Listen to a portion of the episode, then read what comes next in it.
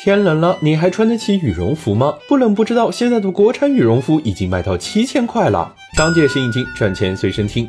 你敢相信吗？穿得起羽绒服已经是身份象征了。有数据显示，从一五年到二零年，国产羽绒服平均单价已经从四百二十三元涨到了六百五十六元。大型防寒服企业成交均价破千，两千元以上的占了七成。也就是说，想买件好点的冬装都得两千块起步了。这价格，我不如直接给羽绒被加个拉链套上得了。羽绒服卖的贵，主要还是羽绒涨价的锅。做一件羽绒服，原材料占了总成本的百分之七十五，而羽绒就占了百分之四十五。从一六年。起，白鸭绒从每千克两百元涨到了三百六十元左右，白鹅绒从每千克不到四百元涨到了六百四十元左右。虽然成本在涨价，但冬装老板该赚的钱可是一分都没少。就拿波司登二零二二年的业绩来说，成本虽然涨了，但毛利率反而增长了百分之二十二点九，提高到了百分之六十，一年赚了九十七点三七个亿。这么赚，难怪谁都想来分一杯羹。前段时间有件冲上热搜的七千元羽绒服，如果按波司登百分之六十的毛利，一件衣服它就能赚四千多。再回头看看这个牌子凭什么卖这么贵？乍一看还以为是什么奢侈品或者潮牌，再一看，